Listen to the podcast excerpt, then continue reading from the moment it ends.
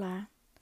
No podcast de hoje, resolvi abordar um pouco do assunto sobre literatura e educação, principalmente a literatura infantil, que é uma arte.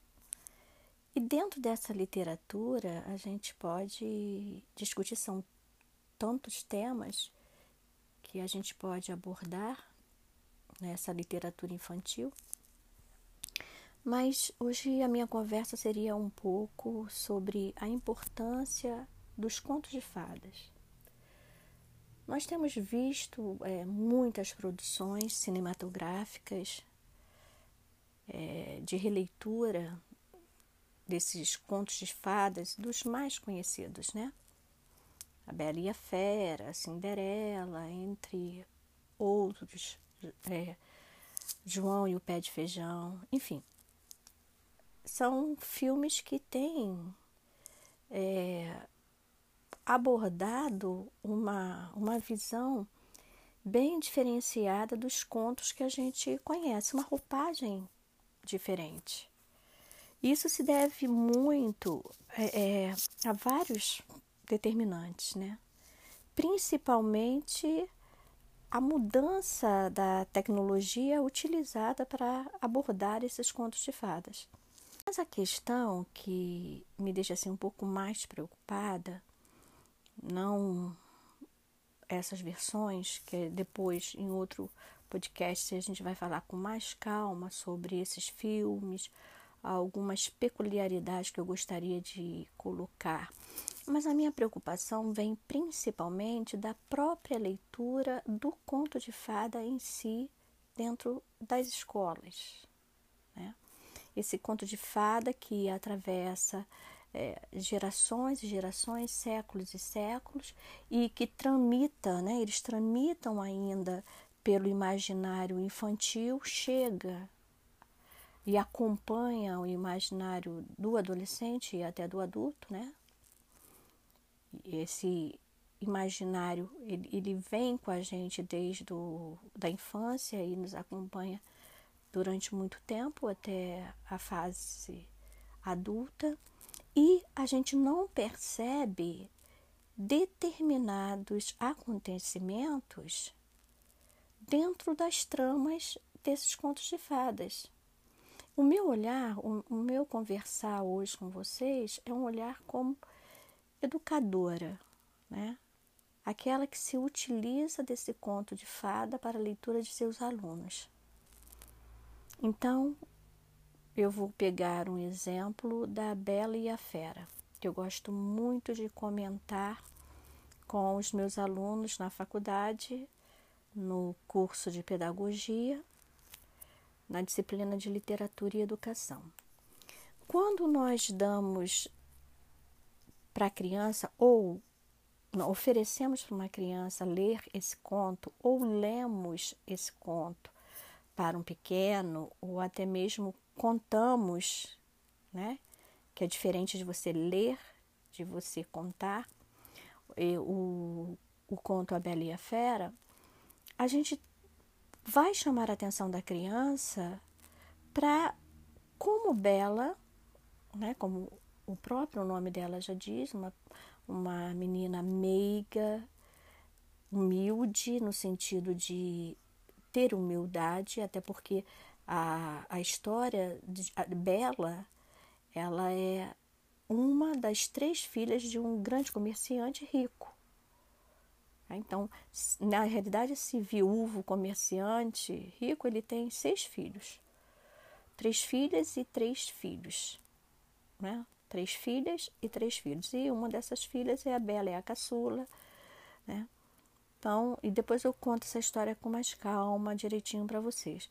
Mas quando a gente chama a atenção da criança para o conto, em cima da personagem da Bela, o quanto ela é capaz de ter um olhar para a fera, um olhar mais internalizado, um olhar que não vê o exterior da fera em si, mas sim o interior dela, né, da, da fera. Então, esse, esse olhar de, de amor diferenciado, um amor que observa o outro não só pela sua aparência física, mas principalmente nesse caso, pela aparência interna daquilo que ele é, de como ele se comporta.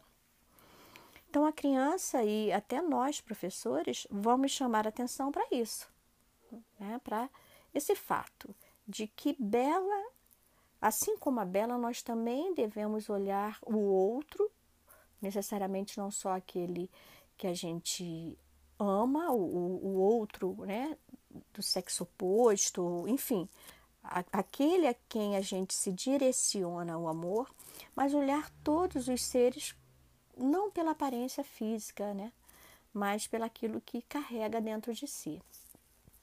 Ótimo, eu, eu concordo plenamente, é um conto muito bonito e tem assim é, registros é, de 1740, enfim, que depois eu te faça um podcast só para isso. Só para Bela e a Fera, eu prometo para vocês. Mas o que me preocupa é o fato de que o conflito gerador dessa história nada mais é do que um desvio moral e ético, que é o roubo de uma rosa do Jardim da Fera pelo pai de Bela. E quando a gente trabalha esse conto, a gente passa assim batido por aí. O roubo ele não é discutido, o roubo ele não é, não se dá importância nenhuma a esse roubo que é nesse caso do conto o conflito gerador, porque se não houvesse o roubo da rosa, a trama toda não aconteceria e a gente deixa assim passar, né, vou dizer assim no linguajar mais popular, passa batido esse desvio ético de comportamento do pai da, da Bela, que é o roubar. Então, há de se preocupar, e hoje eu só estou falando do conto da Bela e a Fera, mas em outros podcasts eu vou falar de outros e são inúmeros é, contos onde nós encontramos roubo, né? Mas a gente tem artimanhas, a gente tem muita mentira nesses contos, enfim. E a gente é, é, não trabalha. A gente não pega aquele fato que é um desvio, volto a repetir, de comportamento ético, e a gente não trabalha isso com a criança né, com os leitores. Até mesmo o leitor adulto, ele não dá conta disso.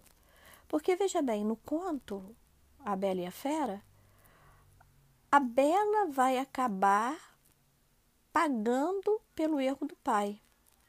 Apesar de Bela ter, ter pedido ao pai uma rosa, o fato do pai roubar esta rosa não teria que trazer para Bela toda a culpabilidade.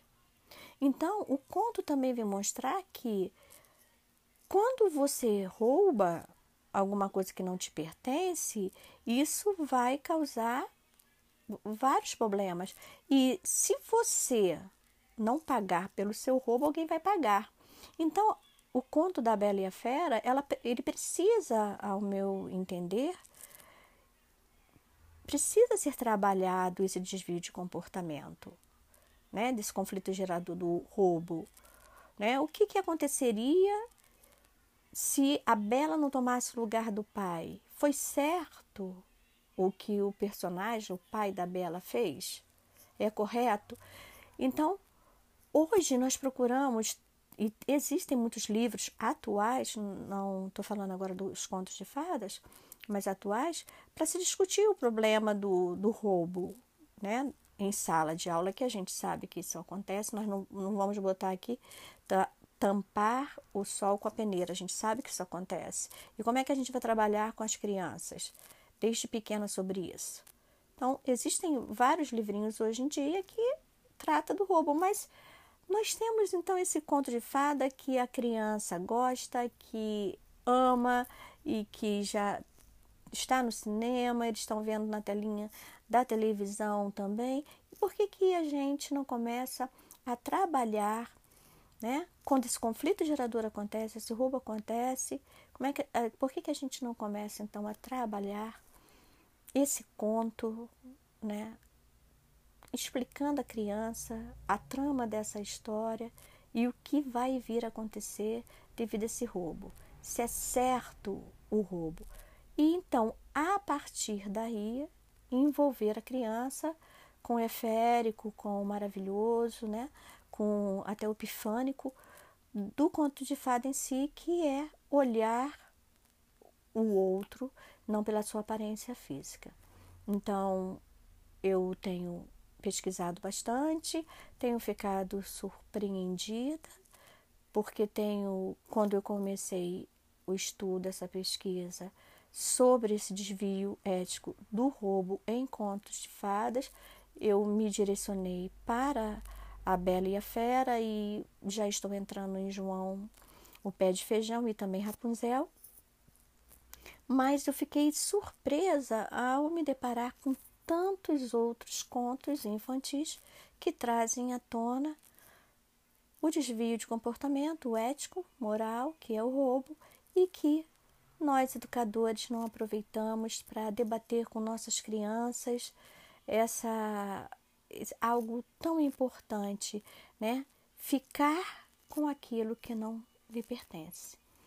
Eu no próximo episódio do desse podcast, eu pretendo contar um pouco sobre o conto de fada a Bela e a Fera, trazendo desde lá da primeira versão, que não era uma versão para criança, era uma versão para adulto, de 1740, para depois a gente chegar na primeira versão conhecida, de 1756, entre 56 e 58, e chegar até hoje em dia como esse conto tem vindo nesses meios da tecnologia, do desenho animado, do filme, enfim, discutir um pouquinho isso com vocês, tá?